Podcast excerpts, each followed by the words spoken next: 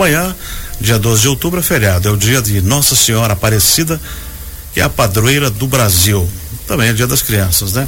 Como trata-se de um feriado religioso, mas independente de questões da fé, sempre é importante lembrar da história por trás da data. E a gente recebe aqui o historiador Cristiano Abrantes para nos contar um pouco mais. Bom dia, Cristiano. Bom dia, bom dia pessoal, bom dia Benhur. Você gostou é... do Renato Teixeira? Ah, gostei muito, porque e essa a canção Romaria. A canção Romaria fala muito dessa desse ambiente que é o Vale do Paraíba, no qual foi encontrada a imagem de Nossa Senhora Aparecida. Ela retrata um pouco desse cotidiano, da, dessa questão da Romaria mesmo, que é que vai ser, né? Quem, quem conhece a região vai saber que essa semana ou amanhã, a partir de amanhã, muitos romeiros vão em busca de, da igreja de Nossa Senhora Aparecida na região. Então tem tudo a ver essa composição com a Nossa Senhora Aparecida. Tem tudo a ver. Tanto que é, no Vale do Paraíba, né, no Isso. interior de São Paulo, é uma cultura muito forte, porque a Nossa Senhora Aparecida foi encontrada em 1717, uhum. né, no Rio Paraíba, por um grupo de pescadores. E segundo é, a, as anotações, esse ele encontrou, ele jogou a rede, era uma, uma época escassa, porque não era a época de peixe, mas como a cidade de Guaratinguetá ia receber o Conde de Alsassur, que na época era o governador da província de São Paulo e das Minas Gerais, eles queriam fazer uma festa. E o banquete teria que ter o peixe, né? Já que era uma, é uma comida bem é, comum em Portugal. E aí eles foram pescar, mas não era época de pescado. Então eles tentaram várias vezes não conseguiram pegar. E aí quando encontraram o corpo da santa. Hum. E na segunda tarrafada, né, que é a segunda jogada de rede, veio a cabeça.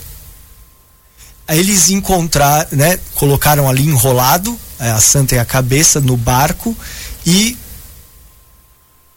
quando a partir desse momento começaram a pegar peixe. E aí chegou um momento que tinha tanto peixe que o barco ameaçava Adernou. afundar. Uhum. É. E aí eles tiveram que voltar e a, a santa a partir daí essa história, né, se uhum. divulgou na região e pessoas vinham de lugares na casa dos pescadores para ver a imagem e começou então o, esse processo de romaria já no século XVIII. Cristiano, isso foi foi lá em foi há 309 anos. Isso aí. Imagina quanto tempo. E onde está a basílica de Nossa Senhora Aparecida? Foi mais ou menos por ali naquela região? É, é isso. É próximo do, da, da margem aqui o que aconteceu foi o seguinte: ele foi encontrada no rio. Uhum. Então, a primeira capela era bem no ponto de que foi encontrado. Uma capelinha muito simples que foi construída pelos pescadores.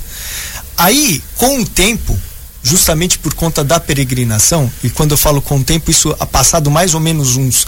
perto da independência do Brasil, mais uns 100 anos depois. Uhum. Eles mudaram e construíram já uma igreja já mais encorpada, no alto do morro, aonde vai ser a, a, a, vamos colocar a catedral. Não, a basílica ainda vai ser num outro lugar porque ela é muito grande. Ela é mais nova, né? Um Isso, recente. Ela enfim, é bem recente, é. assim. Quando eu falo ela é bem recente, ela deve ter uns 30 e poucos anos. Isso, isso, isso. isso pequena que fica em cima do morro. Isso, é essa. Porque daí essa ah. daí, ela, ela era uma igreja menor. Eles quando mantiveram. Isso, quando tem hum. a, a independência do Brasil, é, Dom Pedro tinha feito um, perfeito, um e aí como uma forma de pagar essa dívida foi ampliada a igreja é, essa promessa de Dom Pedro ela não foi cumprida 100% porque segundo não se sabe né porque ele, é, foi uma ninguém quem pede alguma coisa santa não diz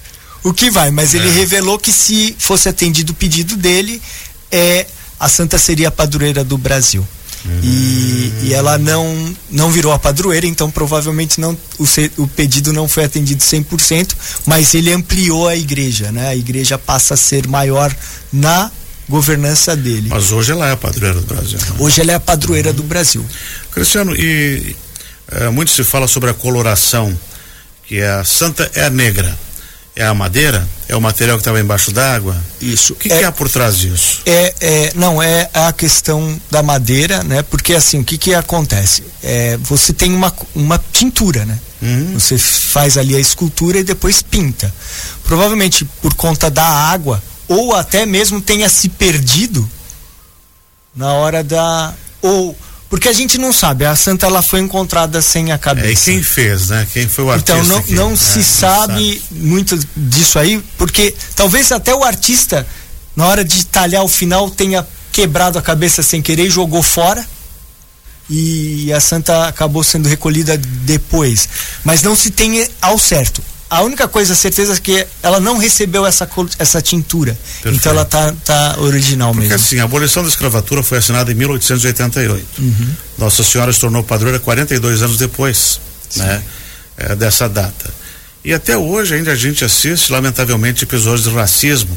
Agora imagina isso na época, eles acharem uma imagem escura no meio da escravidão e ainda colocarem essa imagem como padroeiro do Brasil.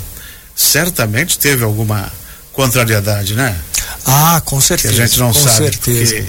É que o que eu vejo assim, ó. Porque a abolição foi uma coisa e aquela luta para para tornarem livre durou muitos anos, né? Exatamente. Porque não queriam aceitar, tinha as cartas de alforria, tinha uh, vão, vão pegar os escravos, aquela confusão toda, né?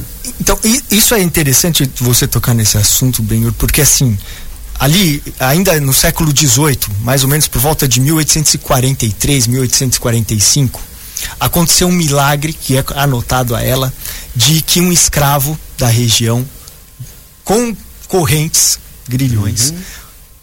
passou, viu a capela e se ajoelhou e, e rezou, né? Parou, pediu para rezar. E os grilhões se quebraram.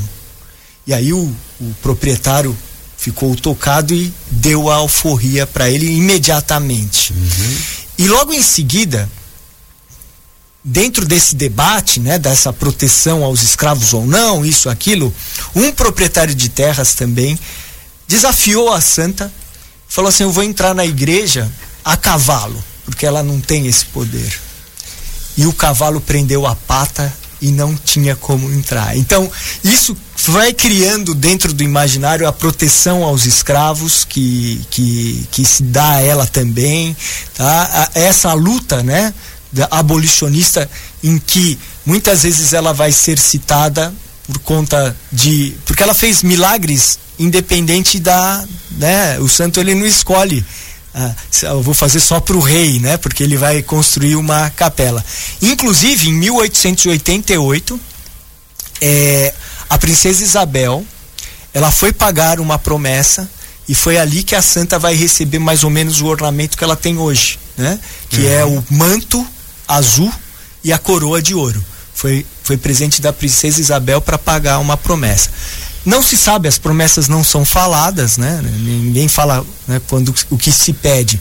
Mas se imagina porque a princesa ela tinha problemas sérios de saúde e o filho, tinha, tinha, tinha. o filho tinha também problemas de saúde. Então, talvez ela tenha pedido algo para que em relacionado à família dela e tenha sido atendida para fazer isso. Tanto que depois, na época da, da canonização, né? E que vai se tornar padroeira do Brasil, é, é, se cria essa imagem atual, né? É, de que primeiro ela é coroada como princesa do Brasil em 1909 ou 1910 e agora em, mil, né, nos em anos... 1930 ela se tornou padroeira. Isso, em 1930 ele se torna padroeira, isso mesmo.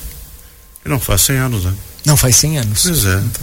É uma história recente e é uma coisa tão forte no Brasil que a gente acha que é, que é do, do tempo dos faraós, que é milênios isso, né? Exatamente. Sempre se ouviu falar Nossa Senhora da Aparecida, da Basílica de São Paulo, as romarias, enfim. E, e o nosso povo ele é extremamente católico, né? E leva a sério essa essa tradição. Isso. E, e, é interessante porque mesmo aqueles que não são católicos, por algum motivo se sentem tocados a fazer as romarias. É. É, exatamente. Cristiano, obrigado por ter vindo aqui, conversado um pouquinho com a gente. Assim. E um bom feriado para você se não for trabalhar, né? Muito obrigado, gente. É um prazer estar aqui com vocês, principalmente para falar de um, de um assunto tão interessante, né? Que é algo que só traz o bem para as pessoas, né?